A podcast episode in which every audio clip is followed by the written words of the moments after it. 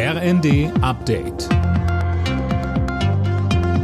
Stündlich neu. Auf den Punkt informiert. Ich bin Gisa Weber. Guten Abend. Schlechte Nachricht für alle, die mit dem Zug fahren. Bei der Bahn stehen im neuen Jahr wieder Streiks an. Die Mitglieder der Lokführergewerkschaft haben für längere Arbeitskämpfe gestimmt.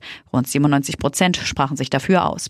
Wann genau gestreikt wird, ist noch nicht bekannt. Ab dem 8. Januar müssen Bahnreisende aber damit rechnen, so GDL-Chef Weselski. Und weiter? Sie dürfen davon ausgehen, dass die bisherigen Warnstreiks nur ein ganz kleiner Lichtblick gewesen sind. Das, was jetzt kommt, wird kräftiger, wird länger und wird härter für die Kunden. Die Bundestagswahl in Berlin muss wegen zahlreicher Pannen wiederholt werden. Das hat das Bundesverfassungsgericht entschieden.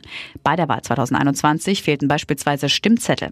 Die Teilwiederholung wird Mitte Februar stattfinden. Mit Volkswagen übernimmt ein weiterer Autobauer vorübergehend die gestrichene staatliche E-Auto-Prämie. Privatleute, die bis zum 15. Dezember ein Auto bestellt haben, bekommen den Bonus, wenn der Wagen bis spätestens Ende März zugelassen wird. Volkswagen spricht von Kulanzgründen und einer unbürokratischen Aufstockung. Zuvor hatten auch schon Stellantis mit Marken wie Opel, Peugeot und Fiat sowie Mercedes angekündigt, den E-Auto-Bonus vorerst zu übernehmen. Er war am Sonntag überraschend und kurzfristig beendet worden. Das sorgte für viel Kritik an der Bundesregierung. Die Umweltorganisation BUND hat wieder Nordmann-Tannen getestet und wieder zeigt die Stichprobe, der Baum könnte mit Pestiziden belastet sein.